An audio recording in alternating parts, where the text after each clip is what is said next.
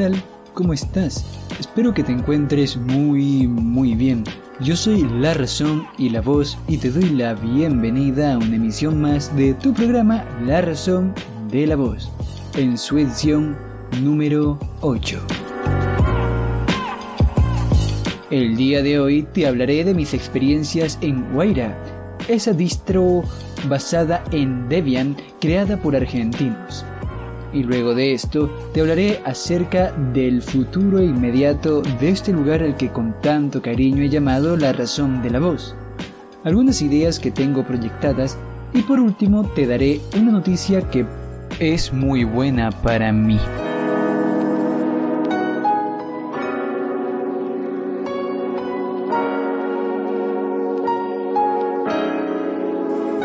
Estuve probando Waira, gracias a VT Aren por recordarme que iba a hablar sobre esto.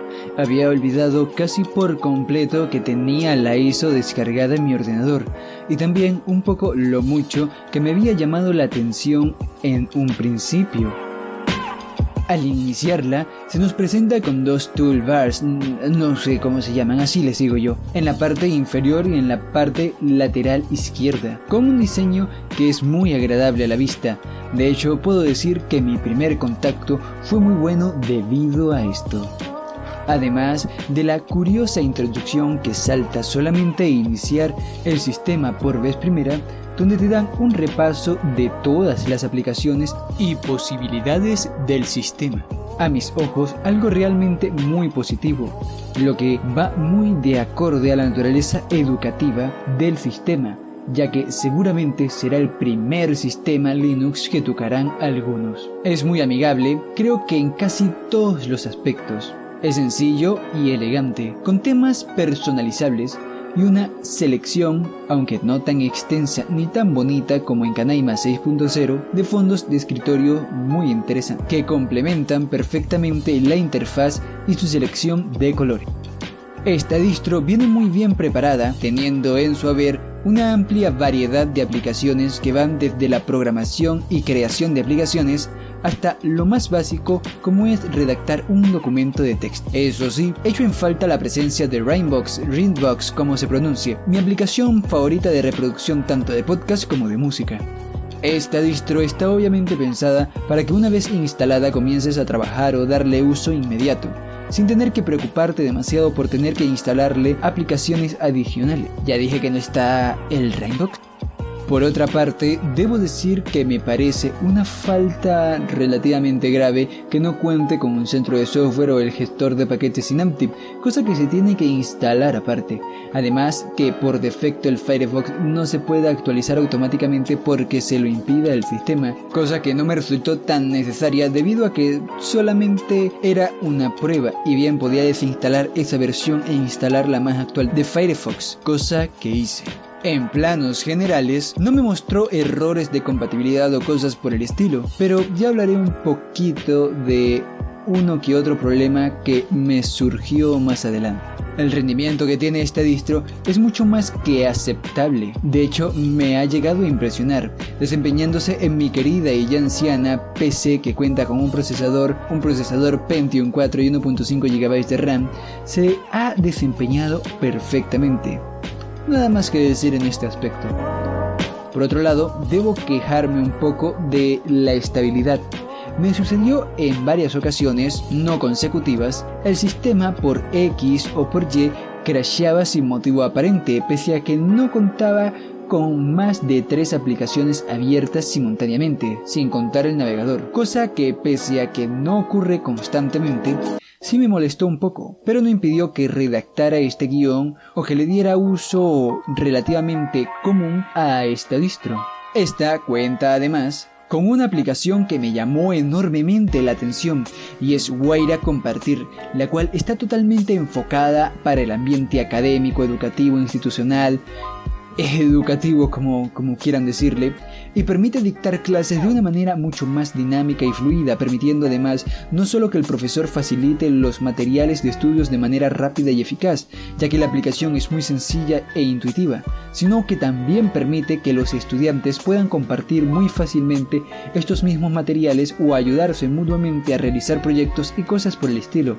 Permite estructurar las clases y diseñarla en conjunto con los estudiantes y hacer que sea más sencillo seguir el hilo de las clases.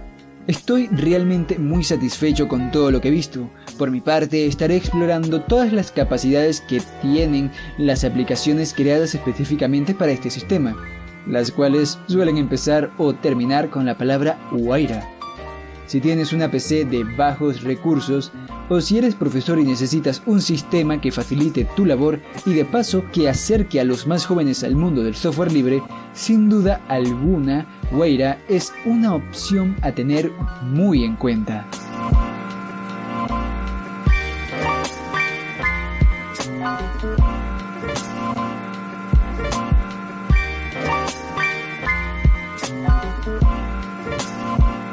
Recientemente he estado pensando en posibles secciones, estilos o como le quieran decir para incluir a mis podcasts.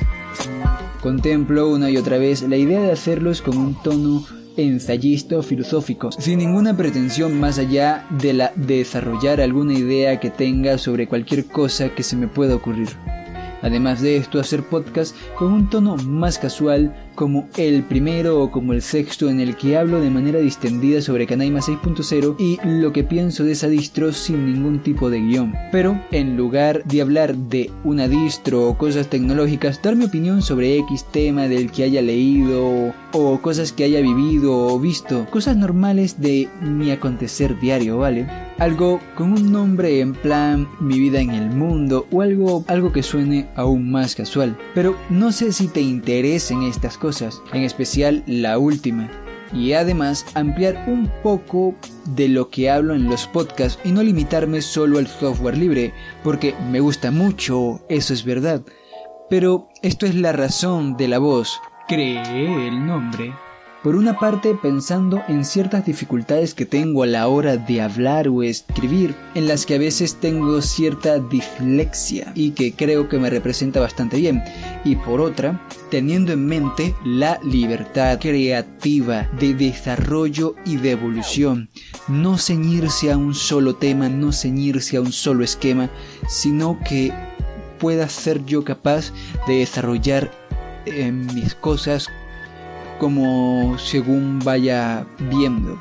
Que me gusta mucho este formato, eso también es muy cierto.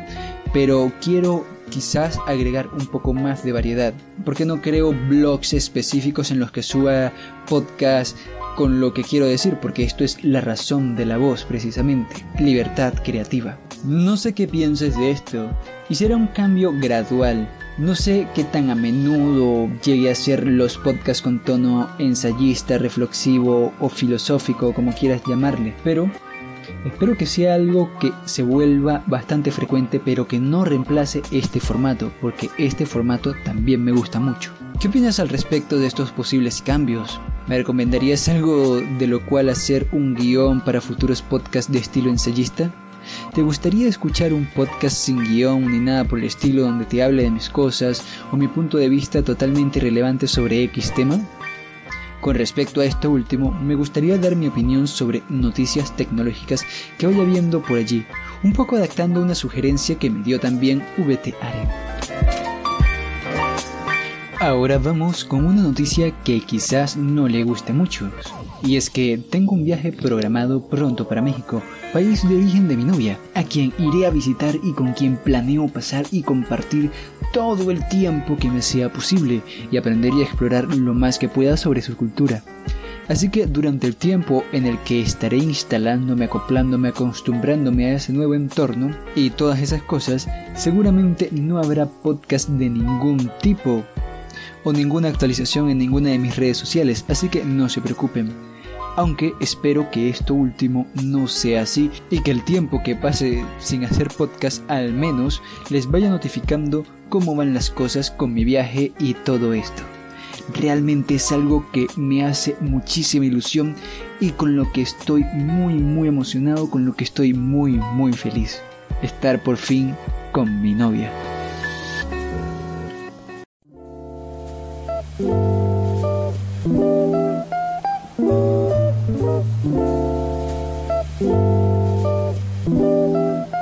Así que creo que he dicho todo ya, supongo.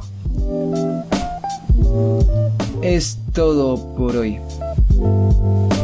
Recuerda que el enlace con toda la información acerca de Guaira y algunas cosas que podrían resultarte de interés podrás encontrarlas en las notas de este podcast.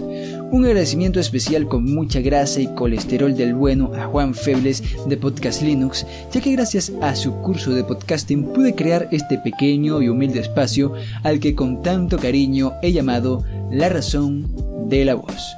Recuerda que si quieres estar al tanto de todo lo que digo, pienso y hago, puedes encontrarme en Twitter, diáspora y mastodon.social. Soy bastante activo y Estoy abierto a todo tipo de recomendaciones, consejos, sugerencias, etc. Además, si quieres ser el primero en escuchar mis podcasts, puedes unirte a mi canal de Telegram y tener acceso a los audios exclusivos que voy subiendo allí. Todos los enlaces de mis redes podrás encontrarlos en las notas del podcast. Te ha hablado la razón y la voz. Me despido hasta una próxima emisión. Adiós.